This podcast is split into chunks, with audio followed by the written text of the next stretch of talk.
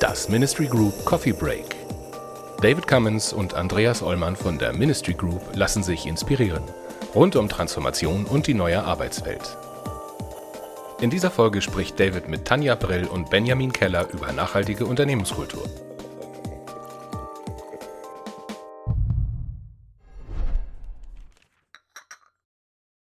Hallo Tanja, hallo Benny. Hi. Guten Morgen. Freue mich, dass wir Zeit finden für, für eine Kaffeepause heute zusammen. Und äh, wir haben gedacht, wir reden heute über Kultur im Unternehmen und vor allem, wie kann man sie nachhaltig verändern? Bei unseren äh, Unternehmen, also bei den Unternehmen, die wir auf ihrer kulturellen Reise begleiten, erleben wir häufig, dass äh, die Mitarbeiter oder die äh, Geschäftsführung sagt, ähm, unser wichtigster Punkt ist, dass es nachhaltig ist, dass wir, wenn wir jetzt die Investition machen in die Zukunft, dass es äh, auch lange anhält und quasi in die DNA des Unternehmens übergeht. Das heißt, diese, diese Angst oder diese, diese Befürchtung ist aus Erfahrung, was die Leute haben. Also sie haben schon erlebt, dass, dass Veränderung nicht nachhaltig ist. Ja, absolut. Ähm, viele Unternehmen haben sich ja schon ein Stück weit auch darum gekümmert, ähm, etwas zu verändern, denn ähm, inzwischen ist ja auch ganz äh, offensichtlich, dass Unternehmenskultur einfach ein wesentlicher Faktor für, die Unter für den Unternehmenserfolg ist. Und das sind in der Tat ähm, die Mitarbeitenden, die sich dann freuen, dass etwas gemacht wird, dass etwas verändert wird, dass man mit ihnen zusammen etwas tut. Aber ähm, natürlich auch dann die Sorge, so wie Benny das gerade eben auch schon geschildert hat, wenn man wieder ähm, weg ist oder raus ist und ähm, Workshops beendet hat, ähm, dass es wieder in alte Verhaltensweisen einfach ähm, umgemünzt wird. Denn ich glaube, das wissen wir alle. Ähm, eine Haltung zu verändern ist einfach ein viel längerer Prozess. Und dafür stehen wir, dass wir versuchen, etwas zu installieren, was ähm, wirklich in die DNA des Unternehmens, in der Organisation auch etabliert wird. Und um das zu begleiten, ähm, arbeiten wir in der Tat äh, so, dass es nachhaltig ähm, installiert werden kann und dann auch ähm, weiter gehegt und gepflegt wird. Da kommen so ganz viele Fragen. Ich muss vielleicht fragen, fangen wir klassischerweise mit einer Warum-Frage an. Warum, warum soll man Kultur verändern? Soll ich einen von euch auswählen? vielleicht ist das besser, ja. Benny. Es ist so, dass die Unternehmenskultur einen großen wenn nicht sogar einen sehr großen Anteil am Unternehmenserfolg ausmacht. Das heißt, wenn die Unternehmenskultur nicht passt, äh, bekommst du nicht die Leute, die du brauchst, um erfolgreich zu sein. Dann hältst du nicht die Leute, die du brauchst, um weiterhin erfolgreich zu sein. Dann ähm, ist so sprichwörtlich Sand im Getriebe, wenn die Unternehmenskultur nicht passt. Äh, dann kommt eine, ähm, oder ich sag mal, kann eine hohe Unzufriedenheit kommen, dann führt es zu Demotivation, dann führt es zu Dienst nach Vorschrift, Mentalitäten, äh, dann führt das dazu, dass Mitarbeiter nicht mit Freude auf die Arbeit gehen und eher mit einem unguten Gefühl, mit Bauchschmerzen zur Arbeit gehen. Ich habe eben auch äh, entnommen, dass ähm, die Veränderung auch von, von, den, von den Menschen in der Organisation begrüßt werden oder gewollt sind und dass sie froh sind oder wären glücklich darüber, wenn die Veränderung nachhaltig wäre. Ich glaube, ganz oft, wenn man an, an Veränderungen im Unternehmen denkt, denkt man auch daran, dass irgendjemand oben sagt, wir müssen was ändern, weil Zahlen nicht gut sind ähm, oder wir müssen mitgehen und eher Änderungen in, ins Unternehmen drücken will und dann gibt es Widerstand im Unternehmen. Der Ansatz ist natürlich, ähm, oftmals eher vom, von der Geschäftsführung, von der Unternehmensleitung, die merkt, ähm, dass es so, wie es läuft, irgendwie nicht weitergeht.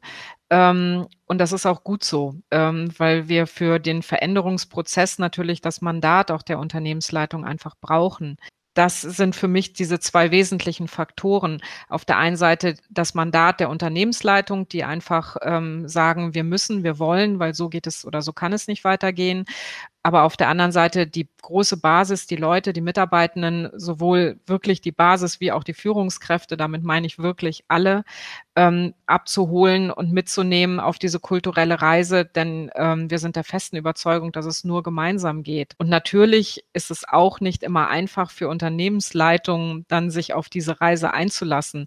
Äh, letztendlich sind wir ja auch dann dafür da, sind wir Ansprechpartner, sind wir Sparingspartner ähm, und versuchen diesen Prozess, diese Transformation dann mitzunehmen.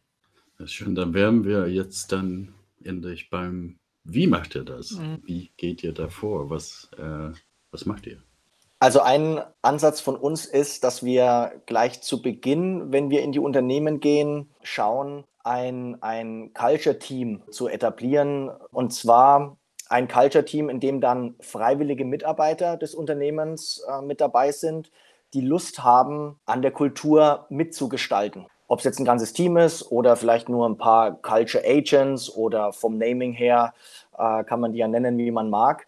Äh, das kommt ein bisschen auf die Unternehmensgröße an. Ab einer gewissen Unternehmensgröße ist es gut, wenn man ein Team hat, weil dann eben die Verantwortung auf mehrere Schultern auch äh, verteilt ist.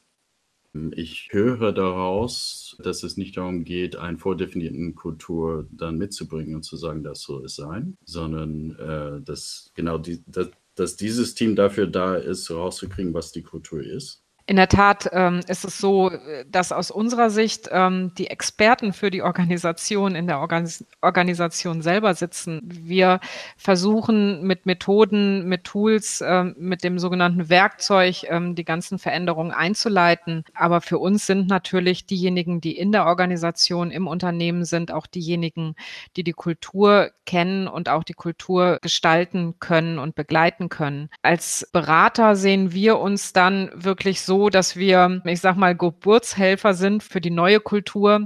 Aber das Kind, äh, was dann aufwächst und, und leben soll und laufen soll, begleiten wir in den Anfangsschritten natürlich. Aber letztendlich äh, lebt es dann selbstständig auch weiter. In unserem Empfinden ist das immer eine Entwicklung. Kultur wird immer weiterführen und immer weiter leben. Wichtig ist einfach, äh, dass wir, dass wir Menschen haben in Organisationen, die sich auch darum kümmern, ähm, egal wie sie letztendlich heißen, ob es Coaches sind, Feel-Good Manager, Culture Agents. Ist es halt so, wir haben so viel verändert. Wir, wir sind in Deutschland toll, was Maschinen, Automation, Robotik angeht. In meiner Empfindung ähm, müssen wir uns einfach mehr um Menschen kümmern. Letztendlich sind Menschen diejenigen, die die Arbeit auch ausmachen, die am Tagesende auch Umsatz machen und dazu beitragen. Und ich glaube, deswegen wird Kultur ein immer wichtiger Aspekt. Und wir merken ja auch, wie die Rahmenbedingungen sich auch von jetzt auf gleich total verändern können. Und wenn äh, ein Team im Unternehmen, in der Organisation installiert ist, dann können die das viel besser abfangen und viel besser begleiten. Und dazu gehört einfach das Mandat der Unternehmensleitung. Und natürlich, und das ist für uns auch nochmal eine wichtige Voraussetzung, ist das nichts,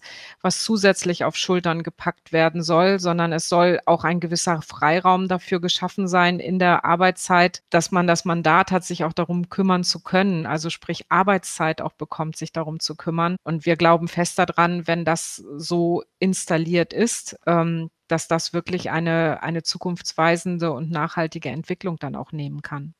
Äh, wenn die Kultur dann gestaltet wird als Organisation selbst, ist es komplett frei oder gibt es auch Prinzipien, die, die mir helfen, den, den Weg zu finden, wie die Kultur werden sollte?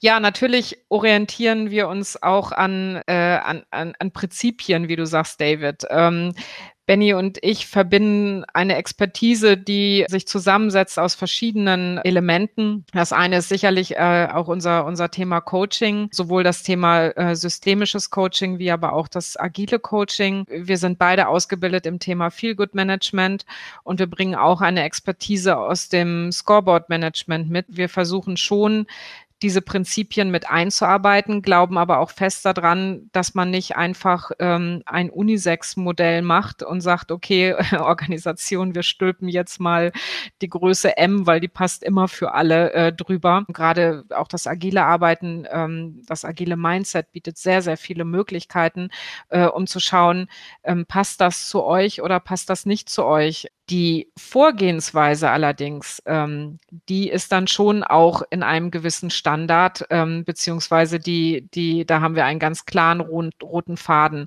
Aber die Prinzipien, an welchen Rahmenbedingungen sich das orientiert, das ist sicherlich aus diesen drei, vier Säulen ähm, äh, und setzt sich daraus zusammen. Ich muss jetzt unbedingt dann auch äh, das Feel Good Management angehen, beziehungsweise nachhaken, weil für viele klingt das, ähm, die alle sollen sich gut fühlen und ähm, ist, das, ist das, worum es geht eigentlich, dass wir unsere Kultur bauen, wo alle immer glücklich sind und sich gut fühlen oder was bedeutet eigentlich wirklich Feel Good Management? Da gebe ich dir recht, äh, David, dass viele, wenn sie den Begriff zum ersten Mal hören, tatsächlich an die äh, Massage im Büro denken und äh, piep, piep, piep, wir haben uns alle lieb. Tatsächlich ist es aber so, dass Feelgood Management zur Aufgabe hat, eine wertschätzende Unternehmenskultur zu etablieren. Also dass äh, der Feelgood Manager dafür sorgt, dass im Unternehmen die Rahmenbedingungen zur Verfügung stehen, dass die Mitarbeiter einfach einen guten Job machen können und dass die Mitarbeiter mit Freude zur Arbeit gehen, dass sie mit einem guten Gefühl zur Arbeit gehen und dass sie auch alles dort haben ähm, und dort vorfinden, um die Bude zu rocken. Und zwar, weil sie einfach Bock drauf haben, weil sie intrinsisch motiviert sind. Und wir werden, wir dürfen auf Augenhöhe kommunizieren, wir dürfen mitgestalten, mit, mitpartizipieren, wir dürfen uns selbst organisieren. Und allein das schon sollte den Ausschlag geben, hey, zusammen an einem Strang zu ziehen und ein Wir-Gefühl zu etablieren und mich mit dem Unternehmen zu identifizieren wir nun ähm, das Thema Feel Good Management ähm, nennen oder wertschätzende Unternehmenskultur. Es ist schon ein sehr systemischer Ansatz, ähm, der wichtig ist. Und ich würde nie ähm, versuchen, in einer Organisation einfach zu sagen, okay, wir führen jetzt das Thema ein und das hat den Namen und nur so geht es. Wenn es für ein Unternehmen passender ist, etwas anderes dafür zu sagen oder zu verwenden, aber die Sache an sich sich mit den Themen, mit der Haltung und den Werten deckt, ähm, dann ist der Name beliebig. Ähm, daran würde ich nie festhalten wollen, an der Sache aber schon. Viele denken, wenn, wenn Unternehmen in Richtung Kulturentwicklung gehen und Feel-Good Management einsetzen, dass dann die, das, das widerspricht sich doch mit, dem, mit, dem, mit einer Leistung im Unternehmen zu erbringen. Und äh, das sagen wir immer ganz klar nein, äh, das widerspricht sich nicht, sondern Leistungskultur zählt genauso zur Unternehmenskultur oder zum Feel-Good Management äh, dazu wie äh, Kommunikationskultur, Führungskultur etc. Weil ganz klar, wenn wenn es dem Unternehmen nicht gut geht, dann bringt auch äh, viel Good Management nicht oder dann ähm, ist es auch schwierig, weiterhin die kulturellen, äh, die kulturellen Maßnahmen äh, durchzuziehen. Ganz klar, die Leistung muss passen. Nur die Frage ist, möchte ich Leistung ähm, erzwingen von äh, Führungsseite, indem ich die Mitarbeiter auspresse weiter wie eine Zitrone, also indem ich äh, Erfolg um jeden Preis äh, haben möchte oder indem ich wertschätzend mit den Leuten umgehe und dann äh, der Erfolg ein sehr positives Nebenprodukt ist, sozusagen, aus dem, wie ich mit den Menschen umgehe im Unternehmen. Ich freue mich sehr auf, äh, auf euren Input heute und ich danke euch und freue mich auf das nächste Mal nochmal. Vielen, vielen Dank. Dankeschön. Danke dir. Dankeschön. Das war die aktuelle Folge aus unserer Reihe Coffee Breaks. Andreas Ollmann und David Cummins von der Ministry Group diskutieren hier mit wechselnden Gästen die Herausforderungen im Kontext von New Work, digitaler Transformation und Leadership. Die Ministry Group berät Organisationen seit über 20 Jahren zu Aufgaben im Spannungsfeld zwischen Kommunikation, Technologie und Organisationsentwicklung. Mehr Infos gibt es auf ministrygroup.de.